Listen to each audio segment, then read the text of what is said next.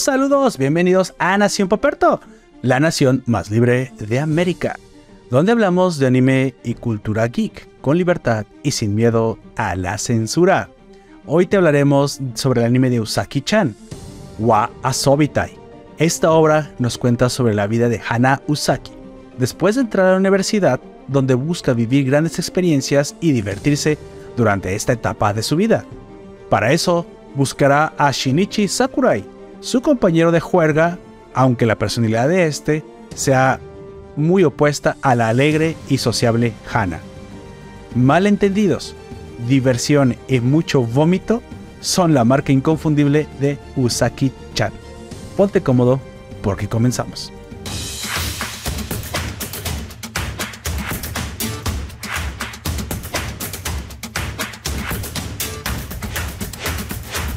Ahora sí, gente, yo soy Lord Poperto, soy tu anfitrión. Durante este podcast te recuerdo que estamos transmitiendo en directo por nuestro canal de YouTube. Suscríbete para que nos acompañes en vivo, domingos 7 pm, hora de México. Por favor, preséntate como anfitrión, es el nombre de los rizos. Por favor, preséntate.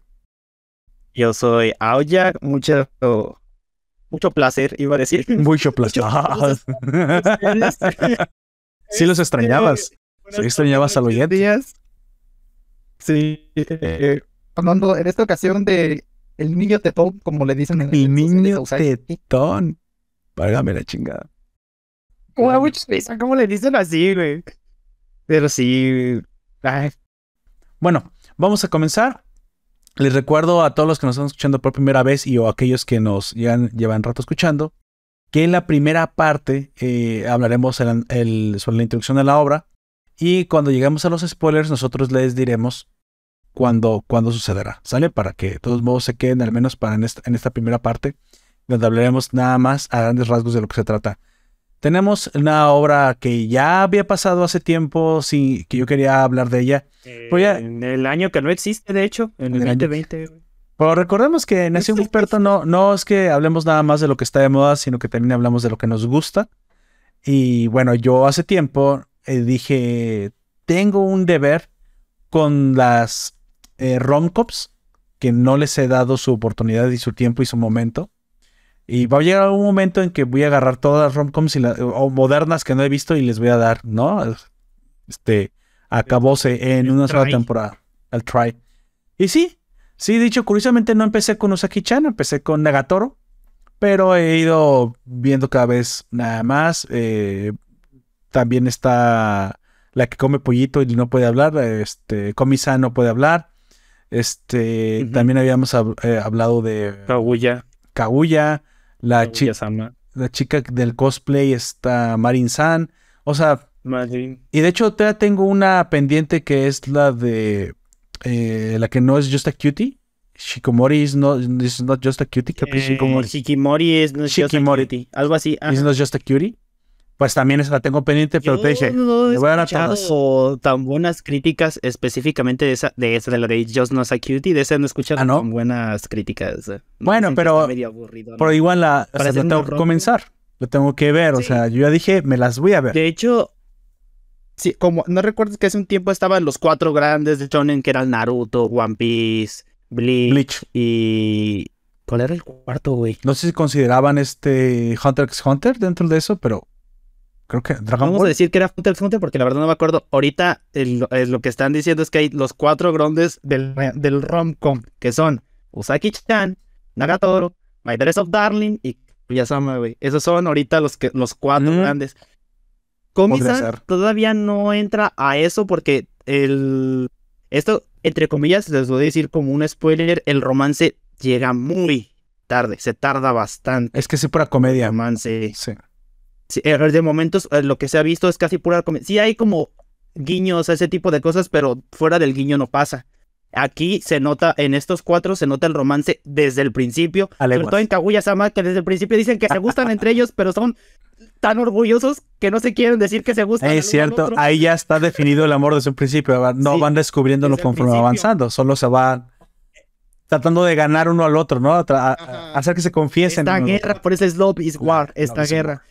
Love is War. En el caso de Nagatoro y Ryusaki, eh, sí, hay juguete, eh, sí hay más jugueteo, pero se nota que hay un interés de la morra muy grande hacia él.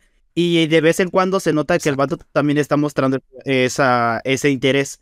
Por eso eh, se centra en ella. Hay algo de eso, exactamente. Ah, de, de Komi-san, probablemente hasta la siguiente temporada vayan a empezar con el romance, güey. O sea, ya van dos Mm, temporadas de 12 capítulos cada uno y no ha habido casi nada de romance. Hasta las siguientes cuando van a empezar de verdad cuando se inicie el personaje de Manbagi. No diré más, pero ese es el personaje que va a empezar a hacer que esto, que la trama de- en ese sentido avance. Bueno, háblame un poquito, vamos comenzando. Háblame un poquito sobre la obra de Usaki-chan. Así es, Usagi-chan wa Sobitai es una serie de manga japonés escrito e ilustrado por Take. Originalmente era un manga publicado en Twitter. Luego se serializó el 1 de diciembre de 2017 en el sitio web de distribución de combis Dradra Sharp de Nico Nico Seiga y Fujimi Shoba, lo cual lo convirtió en una serie de, volúmenes de manga que actualmente ha sido recopilada en nueve, nueve volúmenes tankobon. También se ha convertido en un cómic de voz con un solo episodio. El número total de copias ha excedido los 500.000, incluido la versión electrónica. Una serie de anime fue anunciada por Kadokawa el 3 de febrero del 2020, el año que no existe. Es producida por el estudio Engie o EN ENGI, no sé cómo se diga. Y se emitió el 10 de julio de- de- al, del 10 de julio al 25 de septiembre del mismo año. La segunda temporada de anime fue anunciada el 25 de septiembre del 2020 y al término de un episodio de la primera temporada. La segunda temporada fue anunciada para este año 2022, el cual, la cual, mejor dicho, ya está en emisión y llevan cuatro capítulos. Así es. O sea, en el mismo último episodio del 2020 se anunció que iba a ser renovada, pero se tardaron dos años en comenzar a emitirla. Sí, bueno, Sí, ya sí. estamos al menos ya teniendo la segunda temporada. Pero a mí me dio tiempo de todos modos de que mi, de que Crunchyroll me lo tradujera al español y ya como, como te dije, poderla disfrutar con mi Sí, sí, esposa. se- y a mí honestamente me sorprendió que se tardaran tanto porque fue una serie que pegó mucho, a la, a, la gente le gustó bastante. Y por lo general Crunchyroll cuando una serie pega tanto o que es tan incluso la serie era esperada, este les hace doblaje, por ejemplo, Chainsaw Man ahorita era una serie esperada desde hace más de tres años, yo me incluyo, todos queríamos verla. Puede ser Y que Ahorita en el capítulo 4 ya tiene el primer capítulo, ya tiene doblaje. Ya le están haciendo el doblaje Sí. a Chainsaw Man. yo estoy seguro que tiene que ver con el, el problema de la, de la, o sea, tiene que ver la pandemia y la pospandemia. Recuerda que durante el 2020 y el Eso sí es 2021 tuvimos Pues, muchos de- problemas en muchos países de, Esta nueva normalidad. de seguimiento se de proyectos querían encarcelarnos en nuestras casas, pero se la pelaron. bueno, y ahora Pues de enfermarse de COVID por segunda vez. y en el no te va a pasar lo mismo. Y en el 2022 ya por fin tuvimos un seguimiento del 2019 en el mismo rendimiento. Y Claro, comienzan a haber problemas propios de las pendejadas de los países de endeudarse, pero ya en la productividad o, o lo que la gente eh, más normalizada. le tenga ya miedo salir. Es más, ya, ya no usa la gente ya en el cubrebocas. Nomás los pinches Ya, ya no es necesario. progres lo usan, pero Solamente- ya no. Solamente, aquí en México ya no es necesario en ningún lado, pero solamente en, lugar- en ciertos lugares de todas maneras te lo, te lo piden. Por ejemplo, en los aviones y ese tipo de cosas, cuando- cuando- como es un espacio muy, muy cerrado, ahí sí te lo piden de a huevo. Pero ya también es prácticamente en ningún lugar que te lo piden. Sí, ya no. Ya ni en el Oxxo, güey. Eso me cagaba que no podía traer el Oxxo. Es más, Sí, fue bien. me dejaron de pedir antes de que quitaran el, el o sea, el cubrebocas me lo dejaron de pedir en el Oxxo antes, que es la tienda de conveniencia, para quien no lo sepa, más famosa de México, como el 7-Eleven, pero antes incluso de que quitaran ya el letrero, güey. Porque ya los, los del Sí. mismo del Oxxo sabían que es este el pinche gobierno se está haciendo tonto. Y como el mexicano no Sí. suele acatar tanto las leyes, ah, chingue su madre. ya, ya dejamos de pedir eso. Bueno, Somos más rebeldes en ese sentido. Y eso es tanto bueno está- como malo. Yo creo que ese está bien que no nos compremos las leyes así nada más. Está mal que a veces no hagamos caso. Ahí. Eso le está así ahí. funcionamos. güey. Porque depende. Sí. Bueno, Ah, eh, hablaré un poquito de la premisa principal. El, ¿qué, qué es un qué es un Osaki Chanazo o Saubitai? Pues prácticamente es una serie donde Osaki-chan, que es esta chica de universidad, universitaria recién flamante, eh, novata, neófita de universitaria, conoce a Shinichi Sakurai, un chico cuyo único razón de la vida es ser, la única preocupación es vivir en paz y en tranquilidad y prácticamente se la pasa durmiendo o jugando, creo que juega a Switch. Eso me gustó, muy moderno. Juega a Switch y ya, con que nadie lo moleste. Tiene dos consolas, tiene la Switch, tiene un PlayStation y en la un PSP. El control es blanco, no, es eh, porque el primera temporada es un control de PlayStation 3, es de color negro. Y en la tercera temporada se ve un control de color blanco como el del Xbox. O sea, tiene las tres consolas el culero. Ah, pero luego lo ves en la universidad, pero lo que lo, lo ves en la universidad es una Switch. Todo el tiempo el güey perdiendo el tiempo.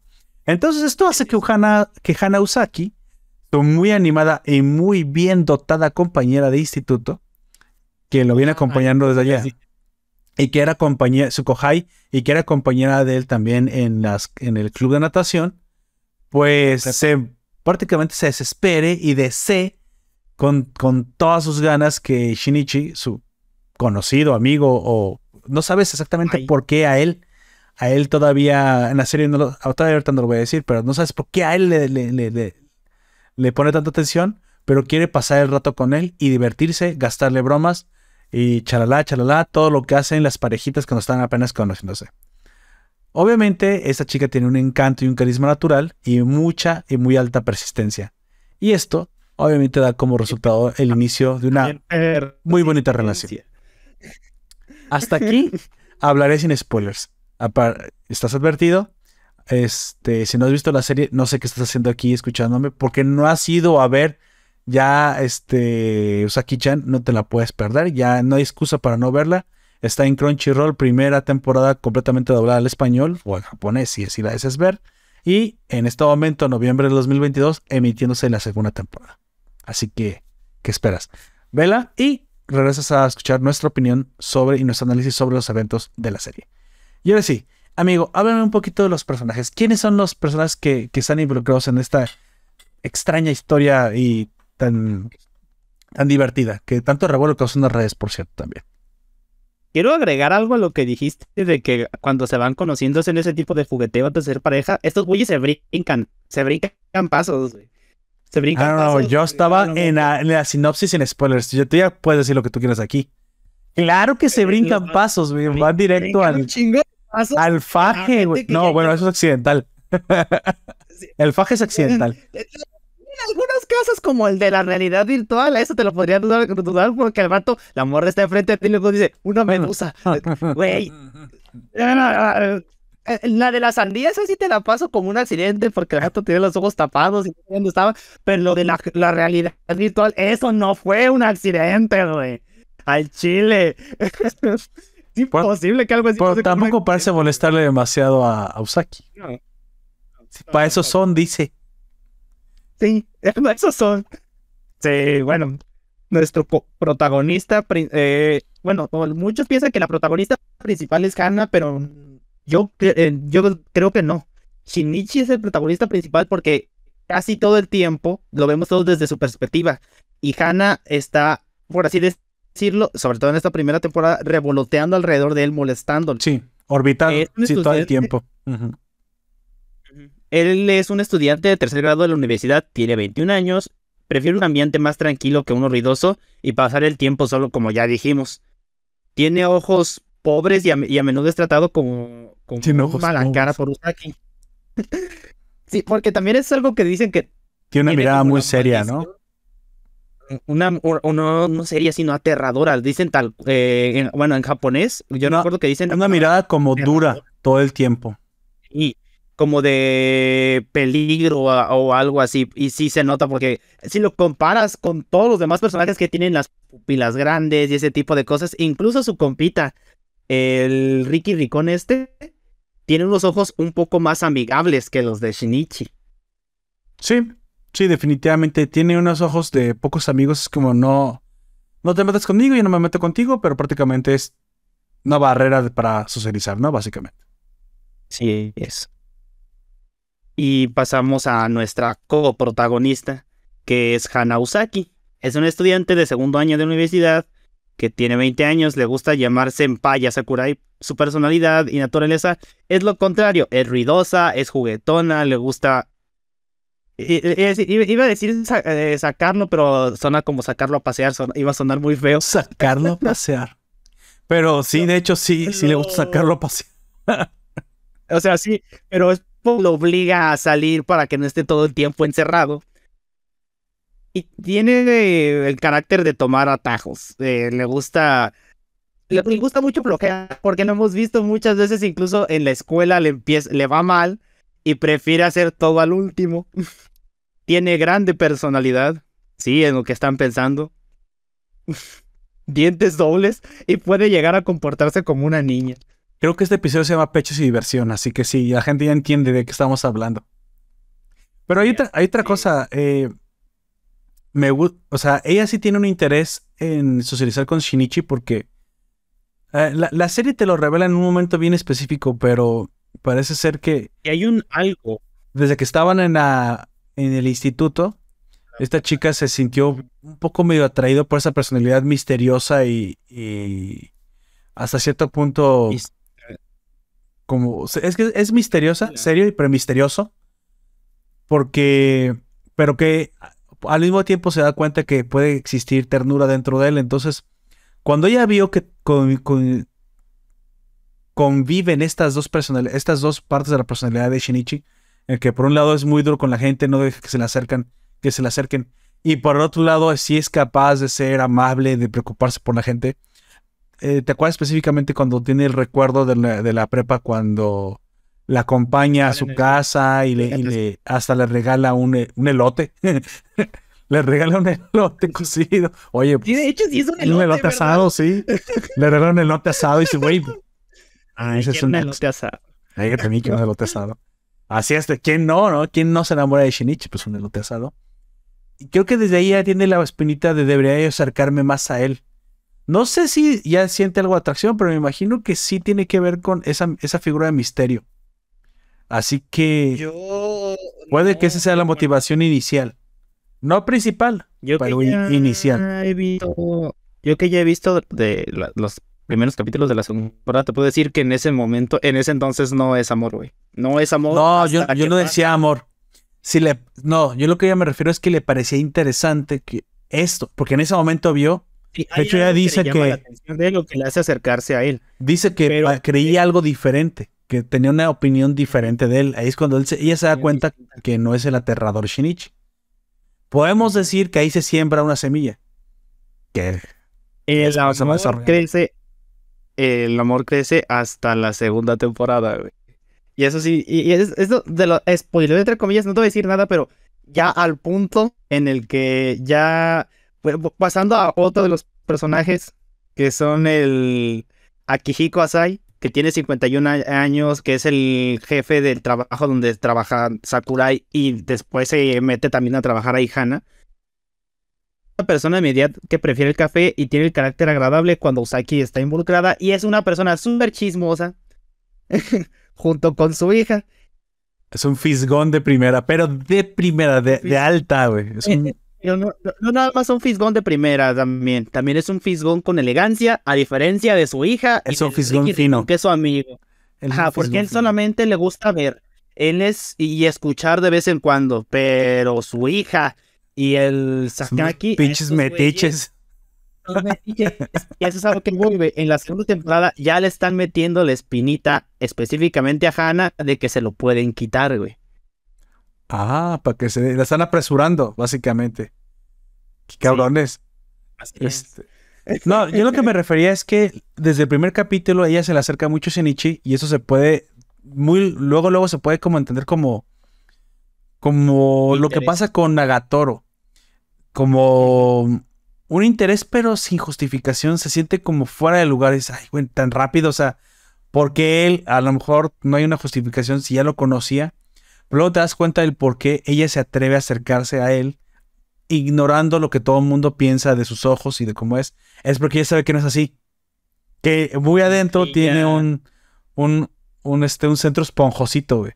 afuera tiene una, una, barrera crujiente y, dura, pero por dentro hay un... Es como una, es como una croqueta que es crujiente por fuera, pero por dentro a veces son suavecitas. Es suavecito por dentro. Y en la primera temporada, ya ebrio, él, él dice que la quiere. Así que él ya había comenzado a desarrollar sentimientos por ella. Incluso en la escena del, cine, para los que recuerden esta escena, es que es la primerita, primerita salida.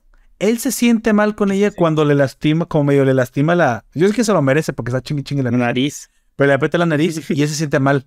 Pero inmediatamente se siente mal. Dije, la cagué. ella me. Sí, a lo mejor no quería yo venir, pero estamos aquí. Le hice eso y está, pues una vez te invito. O sea, sí quiero, sí quiero ver una película contigo. Pero lo hace porque en verdad se sintió mal. Después de eso, yo tengo la idea de que Shinichi sí comienza a divertirse sin. O sea, la prueba es el cine. En el, prueba, en el cine no vas a ver él cómo se va a comportar. Aún no tiene una relación con ella. Pero a mí me parece que después del cine, casi inmediatamente después, cada uno de los eventos que comienzan a suceder, comienzan a divertirlo a él, aunque él no lo acepta. Entonces sí, sí comienza ahí. Ahí comienza. O sea, hay algo que no sé si él la ve como. O sea, la ve con ternura. Pero ese es el primer paso, güey. La ve como. la, dejó, la dejó entrar en natación. Es que te das cuenta que no la dejó entrar ahí. La dejó entrar en la natación. Allá. Allá, allá. Para él ya existía. A lo mejor no era nada, pero ya tenía esa, esa ventaja ella. Que es la única que se le puede acercar así, básicamente. E incluso eh, el hecho de que lo de la dejara entrar a su vida de esa manera. Porque con su amigo, como que este aquí, sí es su amigo. Pero él dice que muy pocas veces ha ido a su casa, que no tienden a salir mucho. Él ya le dio, le abrió la puerta, literalmente le abrió las puertas de su casa para, para que ella esté ahí. Sí, sí, sí, básicamente. O sea, ella lo está obligando a socializar de cierta manera, pero él se está dejando porque es ella. Y, y ella le cae bien. Y como es la única que lo trata bien, obviamente se comienza a enamorar del trato porque la ve la ve chiquita chichona y sabe cocinar, güey. Entonces es la japonesa. Ahí es donde él dice, ¿sabes, o sea, ¿sabes cocinar? giro de cualquier japonés. o sea, sí la ve como, ah, cabrón, pues sí está interesante eso, ¿no? O sea, sabe cocinar, es, es bonita, parece que es bonita, no, no, o sea, fea no, es. Es como en otras, no es como en otras series que de repente, eh, eh, en otras series, una de dos o se super exagera lo de la sexualización de manera súper extrema al punto del que todo gira en torno a eso, o el protagonista es tan ciego que no se da cuenta de ese tipo de cosas. Aquí el vato es consciente de los atributos físicos de ella y no... salvo en el capítulo de la playa, vamos a decir, no se abusa tanto de, de la sexualización. Porque sí, hay fanservice, no lo vamos a negar, pero no gira toda la trama en torno a eso, sino si nos gira en torno a el cómo ella y él se relacionan cada vez más y se van acercando más cada, eh, todo el De hecho, me gusta que no es como un niño. Ella sí la ve como mujer. La primera vez que la ve como mujer es cuando pues, precisamente va a cocinar a su casa. O sea, ya la ve como mujer. ah, ok. y es como algo como raro, como de esposa. Por esos comportamientos de, de una esposa le, le, hacen como... Por eso se le da pena cuando ella hace eso y él se siente como, hey, déjate ayudo o algo. O sea, ahí te das cuenta que sí es un japonés tradicional, nada más que eh, normalmente no deja entrar a la gente. Pero ya después de eso, hay que, hay que, hay que abrirlo a él. Aquí se trata de la serie, yo como tengo la lectura, que no sé si tú la ves así, se trata de que él vaya siendo cada vez más sincero con sus propios, o sea, que él se vaya abriendo, pero que vaya aceptando lo que él ya siente. O sea, como que también es un poco, un poco cagulla, güey un poco el él sí, sí siente, pero como que no quiere. No quiere aceptarlo. No quiere aceptarlo. Y ella sí es súper, súper abierta, pero tampoco lo quiere aceptar, solamente lo disfraza de, amistad loca, güey. Entonces, sí. Es una guerra no declarada, básicamente.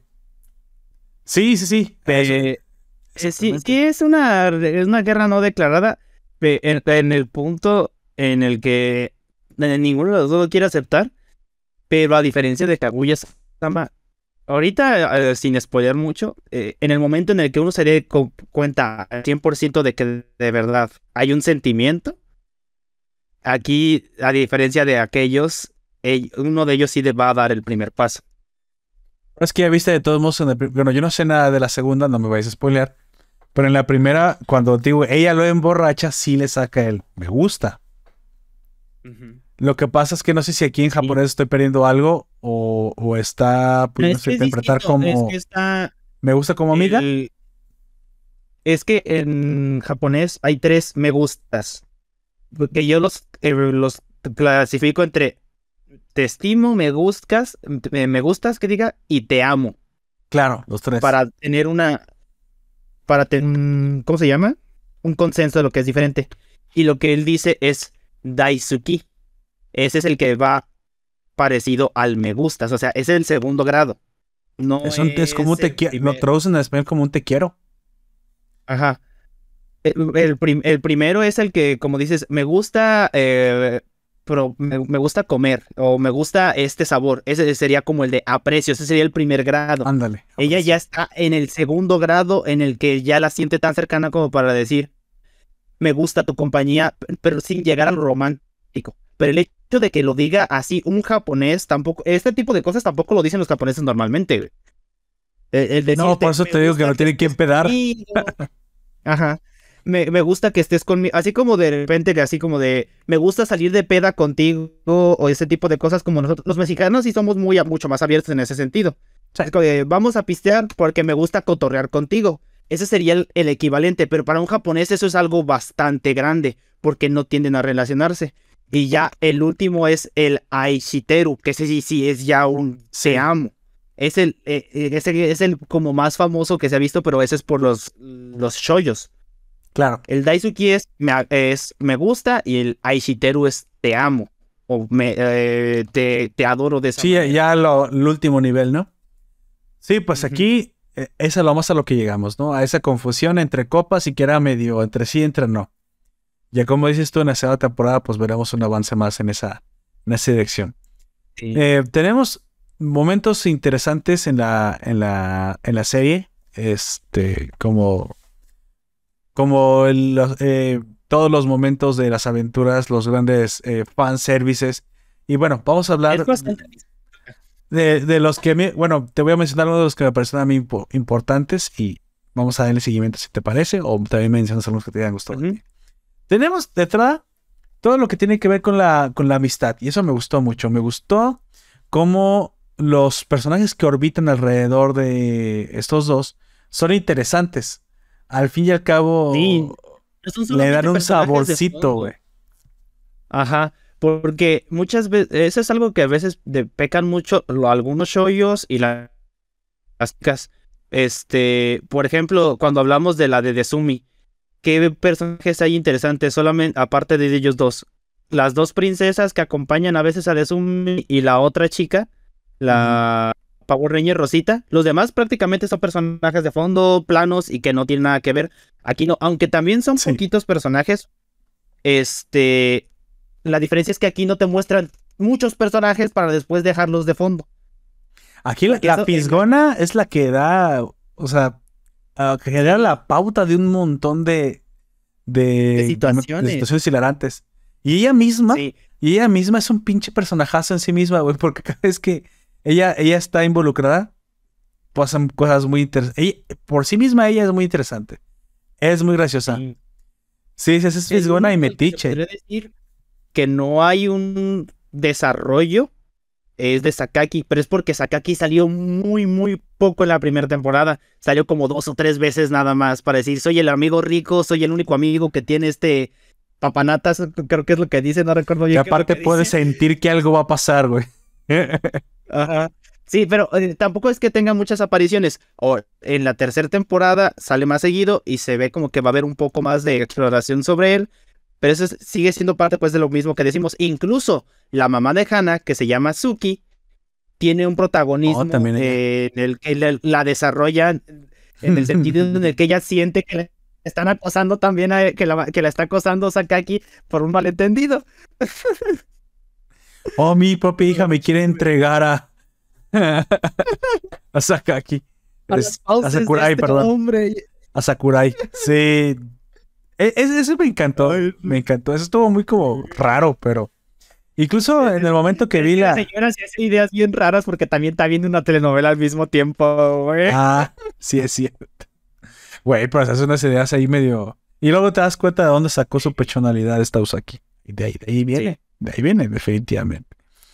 Bueno, e- esa, e- esa es una de las partes que más me gustó. Obviamente, eh, en los momentos que, que Amy, por ejemplo, sol- es la que genera más interesantes es la ida a la, a la playa, que pues también La es, playa. nos da un, un momento de fanservice. Yo creo que es el momento de fanservice más potente que existe ese. Eh, obviamente todos queríamos ver eso y sucede varias veces de varias maneras, pero ese es el más explícito. Y sin embargo, Sí. como dices, se siente que está dentro, es natural, eh, fluye con el con la con la trama. La trama. Yo hablaba al principio de que íbamos a hablar de una serie polémica, porque cuando en el 2020 se emiten este, este se emite este personaje, se emite este perdón, este capítulo y otros más como el de la jardinera que tenía que jalar de las caderas y pero este específicamente yo me acuerdo que fue parte de una campaña de cancelación en Twitter cuando Twitter todavía estaba en manos de los pinches progresos odiosos. Y no ahorita ya que se volvió. Twitter facha. Sigue en sus manos, pero ya la, está, ya la gente se lo está peleando. Sí, ya se las... Ahora, ahora sí pelea. Oye, todavía. una pelea sin contrincante, pues dices, pues siempre la vas a ganar. Pero ahora ya pueden tener contrincante. Lo que pasa es que Twitter... Es como ir a boxear con, con alguien que ya se murió, güey. Pues obviamente le vas a. Un cadáver, a Ese güey que ya. Sí, güey. No, ¿no has visto el nuevo... per- Oye, perdón por meter política, pero me pareció está interesante. ¿Viste? Ya sé que a la gente no le va a interesar, pero dejen de hablar de esto, por favor. Este... Aquí en México está sucediendo algo súper... pues, ah, está habiendo como un proceso de cancelación del, del Instituto Nacional Electoral, del INE. Ya ves que el presidente se lo quiere cargar, güey. Se quiere la 4T, de- el, el- quiere volverse prácticamente él el árbitro.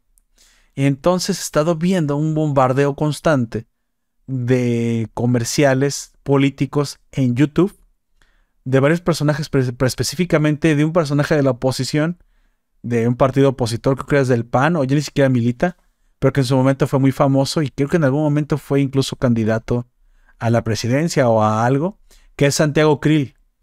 Yo no lo conocía mucho, pero lo vi. Y está duro y dale duro y dale apareciéndome videos de él. Pero está súper bien hecho el video, güey. Y le tira al presidente, pero fíjate que le tira de una manera que me, me, me- me quito el sombrero. Esa es la manera correcta de hacer entender a la gente lo que está pasando en política sin, sin que se aburra. Entonces este güey dice, el presidente, eh, eh, el presidente está haciendo, está queriendo desaparecer al árbitro. Imagina que yo te invito a jugar un partido de fútbol. Nada más que yo salgo con 11 jugadores, tú sales con 9 y el árbitro obviamente va a estar de mi lado, así que nunca te van a marcar una falta a ti. O sea, nunca a tu favor. Esa es la manera en la que tú, tú siempre vas a perder los partidos. Entonces, o sea, ya hizo una analogía con fútbol. Y se queda, y te, Que todos los mexicanos y entienden. todos entendemos y te quedas. A ese es el nivel de lo que va a suceder una vez que desaparezca en el INE. INE que le, que lo, y te acuerdas, INE que lo puso a él después de estar mame y mame y mame y mame. Ah. Y ahora él está ahí. Y se quiere cargar al árbitro. Entonces, entonces vi el, vi el episodio y dije, ay, güey. O sea, fuera de que te estés de acuerdo, no, o sea, es Chairo, no. Ah, no importa. Qué, qué buena manera de comunicarlo, güey. Porque explicarlo. ese es el tipo de gente que normalmente no se le permite aparecer en Twitter. Y ahora, a esta gente, y con ese tipo de mensajes, van a comenzar a hacer también la contienda. O sea, va a haber contrarrespuesta, porque todo el tiempo lo que estaba pasando aquí, y ustedes lo pueden ver en sus países, si es que nos escucha gente de, de todos, de todos lados de Latinoamérica, es que normalmente en Twitter no hay, no hay grandes respuestas a, a, a este, o no, o a los como que- canceladores. o se le censura ajá, a la gente que contrarresta a los canceladores. Y ya no. van a seguir existiendo los canceladores. De hecho, qué bueno que existan. Alguien deberá, podrá ser violento si quiere en Twitter, lo podrá hacer. Para mí un cancelador eso es lo que trata de ser.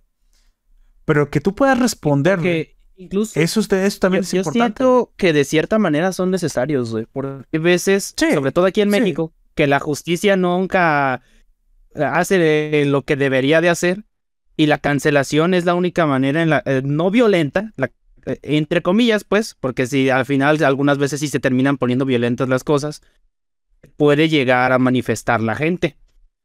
El problema es cuando ya exageran con algunas Mira, otras cosas. yo, que yo no tengo ningún problema con que existan los canceladores, pero sí tengo problema con que no exista derecho de réplica. Y, y ahí el problema del derecho de réplica es que te das cuenta que a lo mejor algunos canceladores no tienen la razón en lo que están haciendo. ¿Y cuáles están comprados? ¿Cuáles están sirviendo a cierto activismo político? Ahí yo celebro que se abra esa posibilidad y espero que en la compra de Twitter por parte de Elon Musk, independientemente si te cae bien o no te cae bien, permita que exista el derecho de réplica. Porque entonces vamos a tener todo el tiempo un mensaje de un solo lado y eso cansa. Eso cansa y genera un sesgo del de, de la cultura y del conocimiento. Piensas que todo el mundo es Twitter y no es cierto. En Twitter te- también te tienen que llevar a la contraria, te tienen que decir, no, no, pendejo, no es así. Tú estás mal por esto y esto y esto. No, es que yo no pienso que estoy mal, yo pienso que estoy bien por esto, esto. Bueno, sí. Bueno, exponlos ahí. Cuando hay un debate, a lo mejor podrás enojarte, pero encontrarás gente que te rebata. Pero si no encuentras que nadie te rebate, Incluso vas a comenzar a pensar que cuando tengas siempre estás bien. o porque hay veces que incluso tú puedes demostrar que tiene la razón. Siempre va a haber gente que dude de lo que estás diciendo, aunque esa gente esté equivocada. El Sí, sí, hecho sí. de dudar, Eso es sano. el hecho de dudar es, es, es sano y hasta necesario. Porque el único que esté al 100% segura de sus creencias o lo que sea, es porque nunca sea, si nunca has dudado de lo que crees, es porque no Sí, Diego Rosarín, ¿por qué piensas lo que 100%. piensas? Ajá. No, eh, eh, es que el Este helado está frío. ¿Por no qué? sé. Porque está frío, pendejo, por eso está frío. Porque me acabo de está- un diente, es- por eso. Está frío, ¿por qué? Y entonces puedes Me investigar. congeló el cerebro, es- ¿Por qué está frío, güey? Ah, sí. Puedes investigar por qué está frío al dudar. Eso es a lo que me refiero. A mí no me cabe en la cabeza cómo es gente que pueda asegurar algo tanto de, de una manera tan certera y nunca llegar a dudarlo. Pendejos a sin dudas, güey.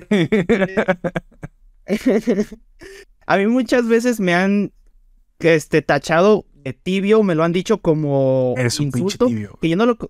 Nunca lo he... nunca Así, o sea, más o menos así, es un ejemplo. En realidad. Ajá. Eh, porque en realidad es como de, aunque yo sé, por ejemplo, cosas que tú dices que a mí me tienen sentido, de todas maneras, llego a dudar de ellas, pero no porque no confíe en ti, sino porque No, así está- soy yo. está bien. gusta- Y está bien que te preguntes dudar, de dónde viene eso. dudar de. Claro. Sí, incluso a veces cuando yo sé que eh, ya está demostrado ciertas cosas, o por ejemplo de el ejemplo más grande que se me ocurre en este momento es el, la existencia de un dios, que mucha gente dice, no, sí existe, y hay mucha gente que dice, no, no existe. El hecho de que lo digan sin tanta duda, en, cu- en cualquiera de los dos lados, a mí no me cabe en la cabeza, sino el, Claro. si es que existe, ¿por qué, eh, ¿por qué de huevo es como tú piensas que es? Y si es que no existe, ¿cómo me aseguras que no es? Ese tipo de cosas a mí me hacen dudar, no sé. Supongo que lo que pasa es que si tú en un círculo no escuchas nunca al- que una idea se arrebata, tiendes a pensar que esa idea es 100% verdad. Y no todos tendrán esa personalidad curiosa o escéptica que, que dices que, que te pasa, que te sucede. El problema es que hay gente que se deja llevar por el sesgo de confirmación. O sea, o por, Sí. o por esto que te acabo de decir, por el volumen siquiera nada más de la gente que lo diga. Y si del otro lado, esta cámara de eco no tiene respuesta, por eso a mí me parece que es una estupidez que tú puedas bloquear a otros en Twitter. Porque Twitter es una plaza pública. Y te guste, o sea, a menos pues que sean exactamente amenazas a muerte y eso. Y eso no lo deberías de por hacer, hacer tú, sino que debería ser un sistema de, de este, un sistema de, de castigo del, sis- del Sí. sistema de redes sociales. Pero que tú bloquees a otro en Twitter es la capacidad Pero de una generar. opinión, si es una... Si, si lo, si lo bloqueas solamente porque no piensas como tú y, y te cierra tu sesgo en tu misma burbuja, vamos a decirlo, sí te entiendo que esté mal. pero tampoco creo que lo debería de ser algo en automático, porque la gente siempre va a encontrar la manera de saltarse esas cosas. No, no diga en automático. O sea, que tú puedas denunciar que es una amenaza. Por, Por ejemplo. eso. Ah, es una amenaza, denuncias- sí. Ahí sí. Sí, pero de todas maneras, la gente, te- como te digo, la gente siempre va a encontrar una manera de romper este sistema que tú dices que No, pero es que, después está- estás hablando de que siempre la gente va a poder ganarle a un sistema que aprende constantemente. No, no le no tengas tanta fe a la gente. Realmente, bueno, yo sé que siempre es al revés lo que te digo, pero es que cuando verdaderamente hay las leyes de lo que tienes que hacer, eso no te lo puedes saltar. O es una amenaza o no es una amenaza. ¿Sí? Oye, ¿alguien te dijo que te, que te mueras y que te va a matar? Ahí no hay subjetividad. Te, digo que te va a matar. Ah, Ah, ok. Ahí sí ya O sea, eso es a lo que me refiero. bloquear. Lo que, Sí. lo, lo que puede ser speech del odio, que es sujeto a subjetividad, eso es lo que yo creo que no debería se poder bloquear. Ni siquiera, o sea, la gente. Sí, no- yo tampoco creo eso. Pero el de- ah, porque, pero también ten en cuenta que hay muchas veces que puedes. De eso depende que también, eh, también hables, de la manera en la que tú hablas, eh, Sí, te claro. expresas. Puedes ocultar el hecho de que estás amenazando algo de, a alguien de muerte. Si, por ejemplo, si te digo, yo te voy a despeñar, y tú, esa es una palabra que tú no conoces. Peñar. Sí, claro. Es, es una palabra muy específica. Y, y si ambos sabemos que es una palabra que significa que te va a matar.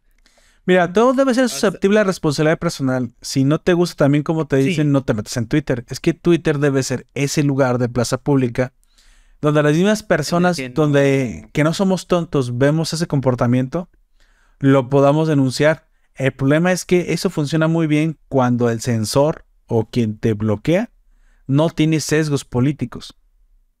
Y ese es el problema. Ese es el problema. Y en teoría es lo que, te, lo que- Sí. No te digo que no debas de poder denunciar algo y que debe poderse banear. Sí. Por eso no, no debe ser uni- unilateral. Tiene que ser un sensor. Pero el sensor no funciona. Tiene que. Yo, yo no diría que. O no sensor, funcionaba. También es. O sea, yo, yo hablaba del sensor. El sensor existe en todas las redes sociales. Es la administración de la red. ¿Te gusta o no? pero Ellos son los sensores. eh, yo pensaría. Yo a lo mejor pensaría en que eh, sería una parte neutral. Porque. o- pero al decir una parte neutral. Parece que estoy diciendo que sea una persona. Y al eh, poner una persona, eso es, gas- es mucho más gasto. Y también la persona en la que se supone neutral puede estar sesgada. Y eso es más complicado. Por eso sería mejor, como tú dices, con algún sensor. Pero también el sensor lo llegan a sesgar. Ah, pero ahora con, problema. con las inteligencias artificiales te pueden checar todo lo que dicen, te pueden dar cuenta quién eres en tu perfil. Sí, sí. Sea, ¿Quieres tacos? ¿Tienes hambre? O sea, ¿tienes hambre y quieres tacos? Perfecto. Ya casi acabó. Dame otros 20 minutos y ahorita vamos a los tacos. ¡Mua! Perfecto. Sí. Supongo. Sí, a Bueno, a huevo, no, no cortaré esto del, del, del- Sí, nada, déjalo. Se queda. Se queda. Para los que no saben qué pasó, mi esposa llegó aquí en la set de grabación y quiere tacos. Yo secundo la emoción. La verdad es que no puedo decir que no. Yo también quiero tacos. Bueno, sea que lo que sea, yo espero que Twitter deje de tener un... O no, no lo deje de tener, pero al menos el sesgo político en Twitter pueda venir de... no, no el sesgo, perdón. Que no venga de Twitter, sino que las conversaciones existan dentro de Twitter, porque a la Incluso apagogia de las ideas hay que darle, hay que darle libertad a que se generen. ¿Te acuerdas que te dije que eso era una Incluso palabra? Son conversaciones incómodas. Sí, claro, incluso. Este, Porque, por ejemplo, hay conversaciones que la gente no quiere tener o que no le gustaría tener. Una porque eh, podría estar muy, eh, la otra gente puede estar muy en contra de ti y no te gusta que te lleven la contraria. Y otra es porque simplemente ese tipo de conversaciones no le gustan. Por, eh, no sé, por poner un ejemplo, el que, le- el que golpean a los niños. Actualmente está muy mal visto. Puede haber un debate acerca, generaciones- acerca de eso. Ajá. Pero hay gente que aunque esté, a no importa que esté a favor o en contra, es un tema que definitivamente no quiere hablar porque no le gusta hablar, porque no le gusta el conflicto. La razón por la que sea, eso no debería importar. Esa conversación debería, si alguien la quiere tener, O simplemente no la si lees. persona le quiere contestar, ajá, Claro. simplemente no, no la leas. Pero eso no significa que, no- que tú tengas la capacidad de evitar que esa conversación pase. No debes de Exactamente. tener esa Exacta, estoy de acuerdo contigo. Tú no deberías de Siempre poder censurar a otros. siempre y cuando tú tengas, por ejemplo, si yo quiero hablar, no sé, de pedos de fantasmas, aunque sea un tema bien pendejo, siempre y cuando haya otro güey o otra persona igual de mensa que yo que quiera hablar de pedos de fantasmas, ese, esa conversación debe de existir. Claro, yo creo que todo lo que debe suceder en Twitter tiene que suceder siempre dentro de los márgenes de la ley. Y mientras no sea prácticamente, que no se estén, por ejemplo, organizando en Twitter para ir a quemar tu casa, por ejemplo, eso sería un comportamiento criminal. No nomás en Twitter, sino en la vida real. Por ejemplo, a Donald Trump, que nunca lo hizo de manera explícita. Eso se, eso se lo, se lo puedo ceder, que nunca lo hizo de manera explícita, pero por la manera en la que hablaba y por la manera en la que dijo las cosas, la gente lo entendió de esa manera. Y puede que él no lo haya hecho a propósito. Eso vamos a dejarle la duda. La presunción de inocencia vamos a dejársela. Pero eso no quita que haya provocado lo que provocó. Que lo que provocó fue algo ilegal y que pudo poner en peligro no solamente a quienes estaban en ese momento en la Casa Blanca, sino a ellos mismos, a los que fueron. Mira, ese es un tema bien, bien polémico y yo sí estoy es que yo estoy del lado de todo eso tiene que suceder. Si sucedió, mira, si, si es eso, entonces no deben existir discursos populistas de izquierda que se permiten en Twitter. Sí. Por eso el problema es que ¿dónde vas a poner tú el, el o sea, lo que sucedió con Trump, lo que sucedió con Trump pudo haber sucedido con Lula y seguro que ha sucedido con gente de izquierda. Sí, sí, sí. Entonces, ¿También vas a cargarte a los, a los, a los de izquierda? De ser necesario, sí. Porque en este caso, si, lo, si el Ojalá que sí. 100% explícito y ellos tampoco fueron 100% explícito, bueno, está el sesgo, el que diga la presunción, perdón, la presunción, de inocencia. Claro. Y, no lo debieron haber baneado. Pero quienes sí debieron haber baneado es aquí fueron. ¿Sí me entiendes? Podría ser. Sí, eso sería una. sí, claro, a lo. llamado ¿Al actor material de un crimen? Claro que sí. Claro que sí. Él, él hizo, él metió la semilla implícitamente, pero como nunca lo dijo tal cual, entonces él no es culpable de eso. Técnicamente, vamos a decir, en tecnicismos, por eso no es culpable. Entonces, incluso ahí, algo que tú ya has dicho puede movilizar a la gente, es que él puede. Es también algo que tú no, es, subjetivo, güey. Tú no por eso tú no te metes. Tú dejas que eso exista. Que no está, tú, por eso, en, estoy, sí estoy de acuerdo en que a Donald Trump no lo debieron haber baneado. Por eso, a quienes debieron haber baneado fueron a los que lo hicieron. Y hasta que se demostrara que lo hizo de manera consciente, lo debieron haber baneado. Todos sabemos que los demócratas hicieron trampa en las elecciones y no querían, no querían que se den cuenta de las trampas. Eso es lo que todos lo sabemos. Y me van a decir, no, ¿cómo crees? ¿Quién sabe? Pues sí, pero... Sucedieron cosas muy raras en las elecciones. Tienes razón en esto, güey. Las variedades son demasiado altas de que tú tengas razón en esto. Pero sigue, sigue siendo en este caso, eh, como dijimos, la presunción de inocencia. Dicen que Trump era un dictador. Unas semillas más grandes, güey. Ah, sí.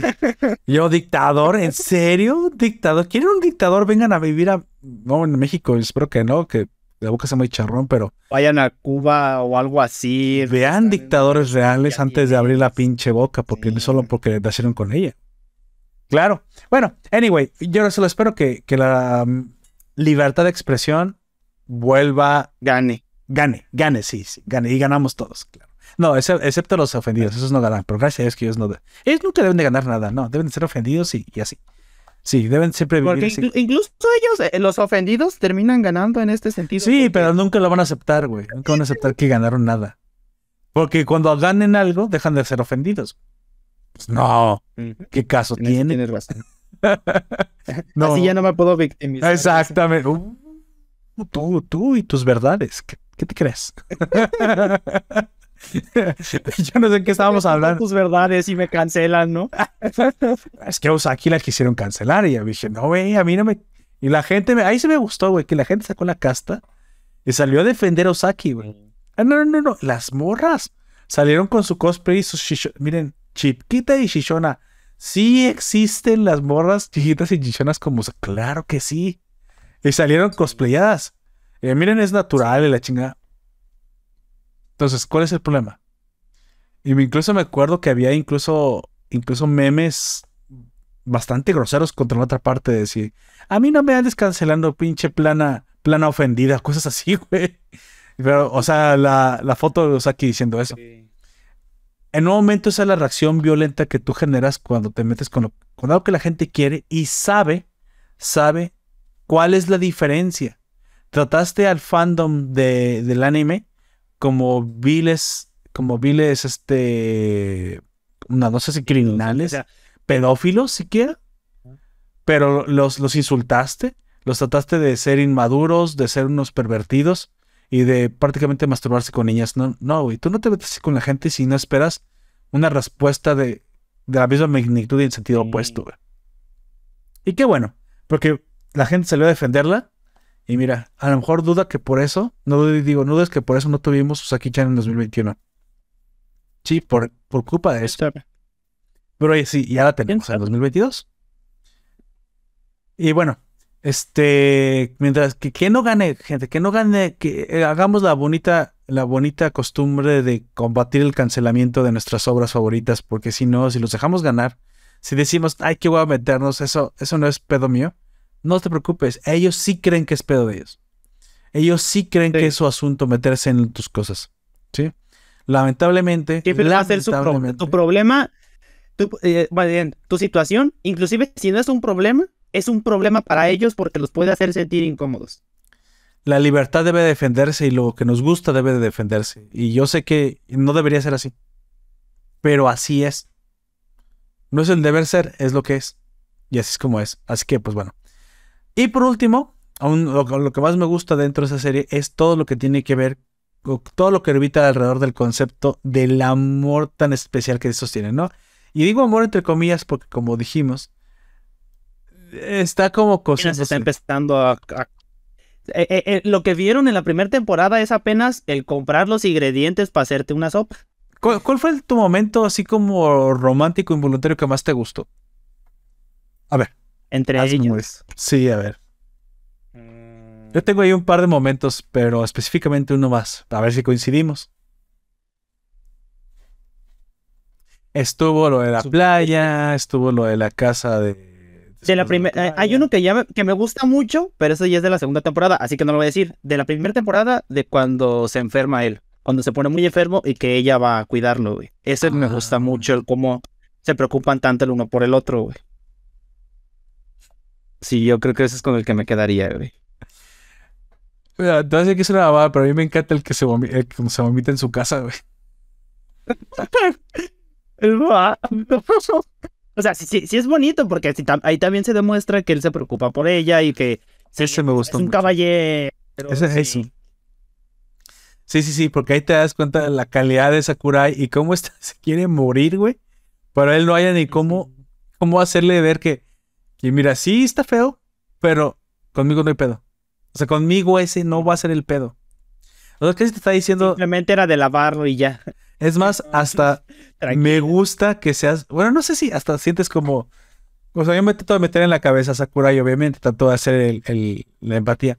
Es como, ahora tengo algo, o sea, ahora sé que eres también humana, que sé que eres frágil, sé- tengo algo, no con qué atacarte, sino con qué sucedió algo que tú te sientes con, de- con pena. Tú que eres la que está extrovertida todo el tiempo, la que me está jodiendo y todo esto.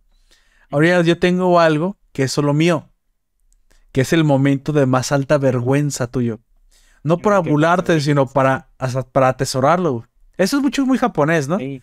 De no, no te sí, preocupes, tú pasas mucha vergüenza, pero a mí me gusta. y va a ser mío. En este momento en el que tú pasas mucha vergüenza. Sí, porque no deberías preocuparte, y, no porque soy yo. Algo así. Algo así, ese momento me gustó mucho. Y pues ahí creo que podemos de- eh, listar un montón de momentos interesantes. Pero creo que en 12 capítulos es una historia bastante sólida. Creo que se desarrolla muy, muy, muy, muy, muy bien. Es poco tiempo, de verdad, pero creo que ya le encontraron este ritmo al rom-com para que ningún capítulo te quede de ver.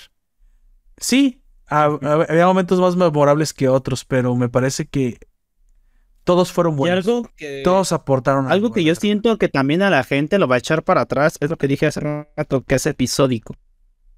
Eso a, a algunas personas, a nosotros, bueno, a mí me da eh, igual, pero sí, por lo general prefiero las que son ¿Te tramas que son como más...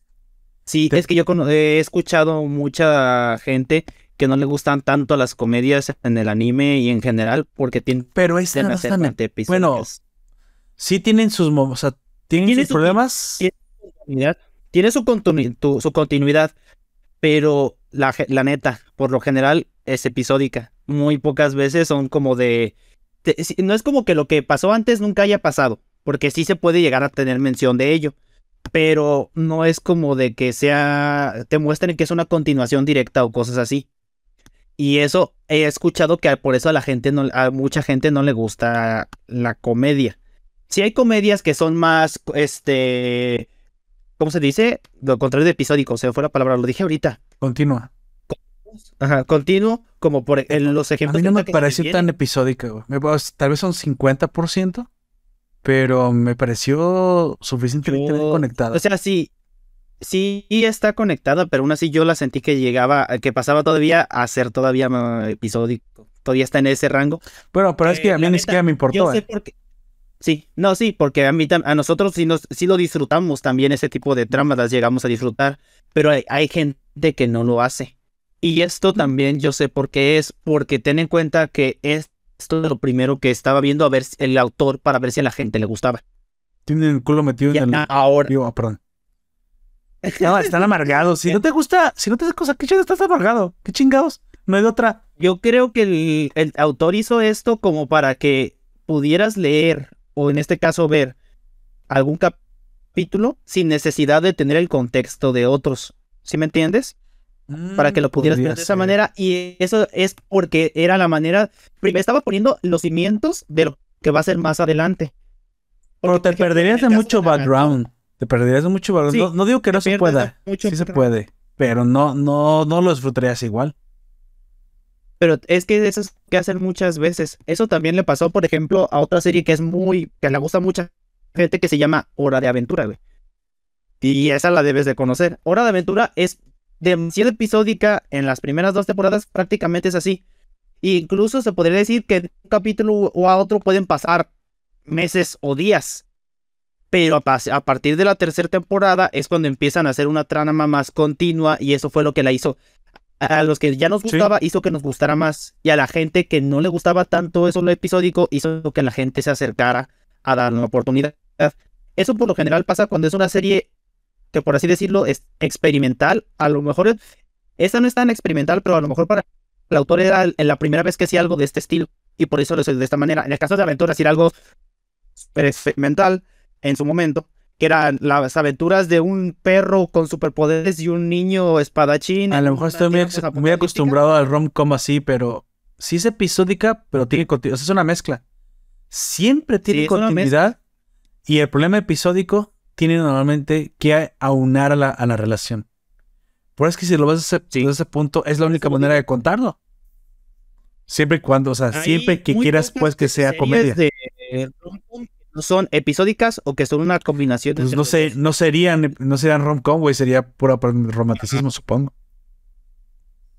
La bueno, única que por, Es, es que es la manera de ser rom-com. no sería, este, y esta no es tanto rom-com, sino que es comedia, eh, y aún así tiene bastantes cosas episódicas, serían como cosas de How I Met Your Mother. Son episódicos. Puedes dejar. Pero- sí, es que es rom-com, güey. Es Pero- que así es como es el género. estos tienen, eh, la continuidad la tienen un poquito más marcada, o ¿sabes cuál tiene una continuidad todavía más marcada? Que sí es No, comedia. en el How I es Met Your Mother no este- tienen continuidad marcada, güey. No. No. No, por eso. Ahí la, ahí la la, que yo, la que Celso. yo voy a decir, es en The Big Bang Theory. En ese la, eh, la Sí, continuidad ahí está sí. un poco más marcada. Sí, En esa, es la continuidad está no es súper marcada. En Malcolm el del medio, son episódicos, pero la continuidad se nota en cómo van cambiando ellos físicamente. Ma- Esa es más bien, yo creo distinta. que estamos hablando de que en algunos rom-coms la continuidad es parte de la trama. Las, la vuelven más parte de la trama y no simplemente lo que sucede de forma temporal. Y ahí yo creo, yo creo que es una decisión del autor. Si en los cambios los va a meter con. Sea, ¿van a ser importantes o no? Porque aquí los cambios temporales son tan poco importantes que se queman un año en un capítulo. Sí, sí. O sea, pero porque decidió simplemente que la continuidad no iba a ser el, digamos, un elemento, elemento principal o elemento importante de la trama. Pero de que la tiene, la tiene, porque si no, no avanza la relación. Nada más que esta es la manera en que siempre, yo creo que siempre te lo presento en romcom. Si te echa para atrás algo así, o hay alguien que le echa para atrás eso, pues entonces que está amargado, no le gusta, le la gusta. ro- no le gusta. Entonces está No le amargado, por lo sí. general. Yo no sé qué hace Es que viendo es la anime, que tome cloro de una vez. Es como una manera más. No se crean, gente. Es la manera más efectiva de hacer un romcom. La verdad. Sí, o sea, lo que sí te puedo decir es que no todos los romcoms son iguales. Hay unos romcoms súper malos. Y yo no sé, al día de hoy, en serio, yo sé que es un clásico, pero qué chingados le ven a Toradora, güey. Y a mí Toradora en partes se me hizo insufrible, güey. Yo sé que muy probablemente hay partes No buenas. entiendo. Pero había partes que yo, o sea, yo que soy tan positivista, positivista del anime, dije, ay, qué pinche tan aburrida estoy viendo. Qué hueva esto, ¿sabes qué? Ah, Es aburrida. Y a diferencia de, eh, bueno, no digo que en otros animes no romanticen la toxicidad, pero aquí la romantizan de una manera súper extrema Ah, cuando sí, es de cosas pen- pendejadas que hace específicamente Taiga. Cuando hace las cosas Taiga, ay, es pobrecita, hay que perdonarla. ¿Cómo se llama el protagonista? Tiene nombre como de dragón, de, me, me recuerda a dragón, no recuerdo el nombre del vato. Pero cuando él hace cosas que son exactamente lo mismo a la otra morra, está muy mal y que se vaya a la verga. Y la trama lo trata de manera culera a él cuando hizo exactamente lo mismo que hace la morra, güey. Eh, y no es que ¿Esperabas igualdad? por la toxicidad. Eh, es que es, es tóxica no porque haya toxici- so- toxicidad entre ellos, que sí la hay. Es tóxica pa- eh, de la serie al- a los personajes que no son Taiga. Porque a, a la, es a la única a la que le perdonan todo. No, yo la odio, güey. No la odio, pero me, me parece un personaje soso, poco interesante A mí y, se no me- aburrido, güey. y aburrido. Sí, soso. Tal cual. Sí. Bueno, llegamos al final, güey. llegamos al final del tiempo, y estamos tocando ya últimos, de hecho, ya minutos prestados. Amigo, tus conclusiones, por favor. Por favor. Es una serie muy, muy buena, la verdad es, es muy divertida. eh, la relación entre ellos es bastante bonita y Así que va- vale la pena. Incluso yo que ya he, he visto cosas del manga mucho más adelantadas que no he leído el manga, pero hay cosas mucho más, he leído cosas mucho más adelantadas y a lo que va de la segunda temporada tiene bastante potencial. inclu- y no nada más hablando de lo romántico, porque la comedia, si ya, si te divertiste con lo que ya has visto, te aseguro de que las situaciones y, las y la manera en la que se van a desempeñar va a continuar. Y Perfecto. de entre los personajes con quien me quedo es, es con la mamá de Hannah. Me pareció un personaje que se me hizo Ah. muy, muy divertido, güey. La manera en la que se confunde, güey, es muy, muy, muy buena, güey. Pues yo básicamente es, eh, solo tengo que decir que disfruté este rom-com como muchos que he disfrutado del género y que me pareció, no me pareció especialmente original. Es decir, así que tú digas que destacara otra cosa más que la pechonalidad de... Pero es que en muchos rom-coms utilizan el fanservice, el, el toqueteo involuntario del personaje Sí. principal al femenino. Como Pero- hay una serie que se llama Bakato Test, o así. En esa, Ba- exa- Baka eh, Testo Shukanju. Sí. sí, en esa todo gira en torno a las chichis de la morra esta de pelo rosa, güey. Y también se puede decir que es un rom-com. Ese ta- eh, tiene más comedia que romance, pero entra también de manera. Me crees que eso, pero- pienso que soy shonen. Es que pero está- que es muy difícil de definirla, güey. entre El protagonista, güey. Sí, es muy, es difícil de, de- de definirlo, pero a lo que nos referimos en esto, hay muchas series que eh, en, en el romance es un poquito sí, más difícil de definir. raro. El- el- eh, en el romance es un poco más raro, se centran tanto en el echi, que sí lo pasa como en esta ocasión, pero en la comedia, si hay alguna muchacha exuberante o guapa, todo, toda la, todo lo que pasa alrededor de ella tiene que ver con eso directamente, si no es...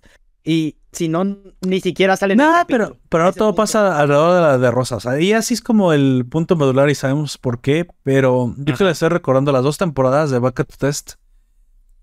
Sí, está, Yo sí se centra mucho en la, Recuerdo la primera. se, se- la- se la- centra en la evolución del personaje masculino. Realmente se centra en su solamente estoy evolución. recordando la primera, porque en la primera sí era bien exagerado todo eso, porque de la segunda, ahora que lo mencionas, Pues que digo que es un shonen. me acordaba que había una segunda, güey. de- de- de- decirte que ni siquiera me acordaba que había una segunda, porque en la Mm. primera sí es súper exagerado lo que hacen con esa morra. Podría ser, tendría que verla de nuevo. Que por cierto, una de las mejores, si quieres, shonen de comedia que he visto en mi vida, pero una cosa para cagarte de la risa. Me gustaría vol- vol- volverla a ver. absurda, güey. Demasiado absurda, güey. Ese, ese Sí. tipo de absurdismo, pero me gusta. Es un absurdismo, pero que está contenido dentro de su universo. Ya es fiel a su absurdismo, porque si pasa algo absurdo Sí. aquí, se replica. O sea, eh, lo absurdo es parte de las Sí. razones por las cuales pasan las cosas. Eso me gusta mucho. Las, las cosas absurdas son parte de su universo, por así decirlo, y son fieles a que si pasa una vez, puede volver a pasar y tiene que pasar igual. Sí, sí, claro, Porque porque es una ley de la vida, el absurdismo aquí. Ajá. No sería, no serían como series como Nichijou, que es un absurdismo, pero es un eh, absurdismo demasiado extremo en el que solamente pasan cosas una vez y eso nunca más va a volver a pasar. Y los personajes casi ni se dan, o sea, es casi es como para ti. Lo absurdo a los personajes ni siquiera les afecta. No, acá en Baccato por así decirlo, como es un mundo, están acostumbrados. eh, ajá. Eh, Para ellos es, es Y en normal. Baccatos Test es parte de las físicas de este universo, si quieres de cierta manera definirlo. Sí. Bueno, entonces al final me gustó mucho, mucho, aunque no te digo, no me probé nada tremendamente original. El, el hecho de que Usaki eh, sea una chica de esas del tipo que molestan al chico para sacarlo de sus de su de su letargo, si quieres, de su En su zona de confort. Ya ves que eso es muy ermitaño. De, de ser ermitaño, lo hemos visto muchas veces. Eso no es lo que la hace diferente, ni lo que la hace única. Pero es que creo que hace muchas cosas muy bien, de forma muy divertida. Y, yo, y lo adereza precisamente con la, con la física de Usaki.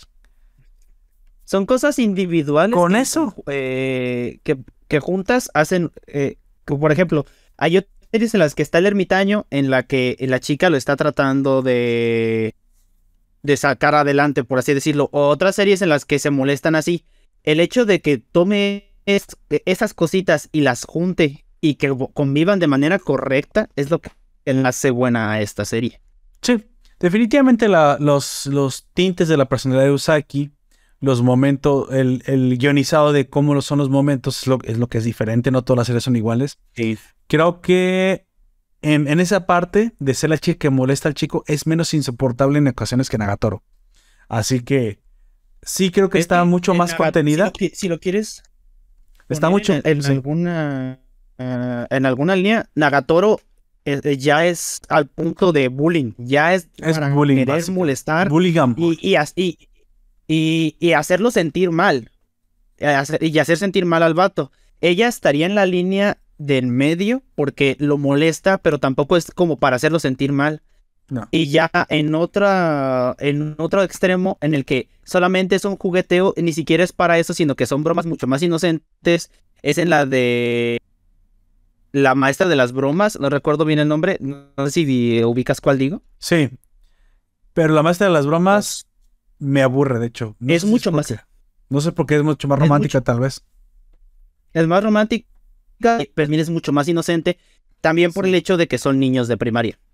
A lo mejor es por eso. Yo la traté de ver, pero no, no pude verla, sinceramente, la maestra. Pero, o por así decirlo, si vamos a poner como una vara entre... Sí, te, entiendo. Es Te entiendo. Uno es bullying extremo y el otro es el jugueteo tierno de, de niños inocentes. Aquí, Ajá. incluso por la edad, Ellos porque son de universidad, es, Ajá. es básicamente Es una un poco más picante en chavita algunos sentidos. tratar, tratar, no sé cómo de ligar involuntariamente a, a otro. Pero lo que me gusta mucho, o sea, lo que me refiero es que, aunque digo que la serie no me provee nada ex- excepcionalmente original, sí se siente fresca la, la personalidad de Usaki. O sea, algo le hicieron a esa chaparrita chichona, que es divertida y fácil de seguir. Nada más que aquí, bueno, yo voy a poner algo del doblaje. A mí me gustan los doblajes en español, pero sí, en ocasiones el doblaje en español, la voz tan chillona que le pusieron, puede que para mucha gente sea molesta. Si te llegas a acostumbrar, tiene su encanto. Pero en, en japonés es mucho más grave que lo que es en español, fíjate nada más. Y a mí me parece Sí, que la en personalidad. Cuadra más, en teoría pues, sería- debería ser más molesto, es que debe ser molesta. Y dije, ah, bueno, pues ¿para qué, ¿por qué me estoy quejando? Eso es lo que debería ser el personaje. Es parte Él- del chiste. es parte del chiste. Así que ambas me gustaron, ambas versiones. Nada más que la que está en español, sí hay que acostumbrarse un poquito a la voz. Pero digo, en dos, en dos episodios te acostumbras. Bueno, A comparación con el japonés, sí es un poquito más molesta la voz. sí, sí, sí, tal vez en, en, en español captura un poco más el alma de la esencia de, ese tipo de... Tal vez, ¿eh? Tal vez sea más fácil bullying español, quién sabe. Probablemente. Bueno.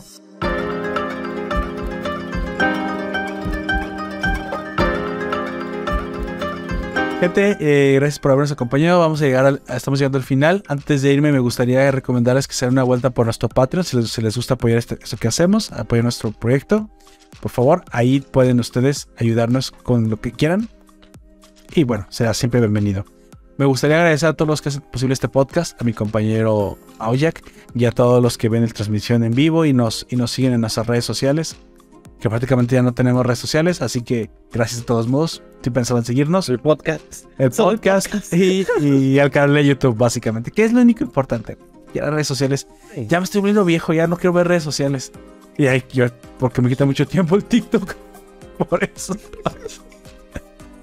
y bueno, a nuestro contenido en podcast les dejaré el vínculo en la descripción de nuestra publicación. Por último y más importante, me gustaría que nos dejaran su opinión. ¿Ustedes si les gusta este tipo de series? ¿Les parece muy molesta Hannah? ¿Qué, qué opinan de las chicas rom-com que invierten el papel del, del, este, del extrovertido? Que en lugar de ser el chico el que persigue a la chica, eh, sea al revés. ¿Les gusta este tipo de... de- no es harem, pero sí es eh, rom-com inverso, podrías decir. Este rom-com inverso de tipo chica, chica que persigue a chico. ¿A ustedes les gusta? Díganlo en los Cierto, comentarios. No, no Sí, es- es un inverso. Ahorita que lo estás mencionando. El cliché por lo general es que la chica sea como la más tímida, la más callada. Por lo general, Kimi no Todoke, Lovely Complex, todas esas que Oribella, más o menos. Todo, todo, Sí. todo también. Bueno, este. Eso ya es al final. Así que. ¿Algo más que decir, amigo? Si no, despídete, por favor. Pues que buenas noches, tardes, días. Gracias por habernos escuchado. Yo fui Aoyak y esperamos que nos escuchen en la siguiente ocasión. Así, yo fui Lord Poperto. Gracias por escucharnos. Y recuerda que nos puedes seguir en nuestras plataformas de podcast: Evox, iTunes, Google Podcast, Amazon Music y Spotify. Hasta la próxima.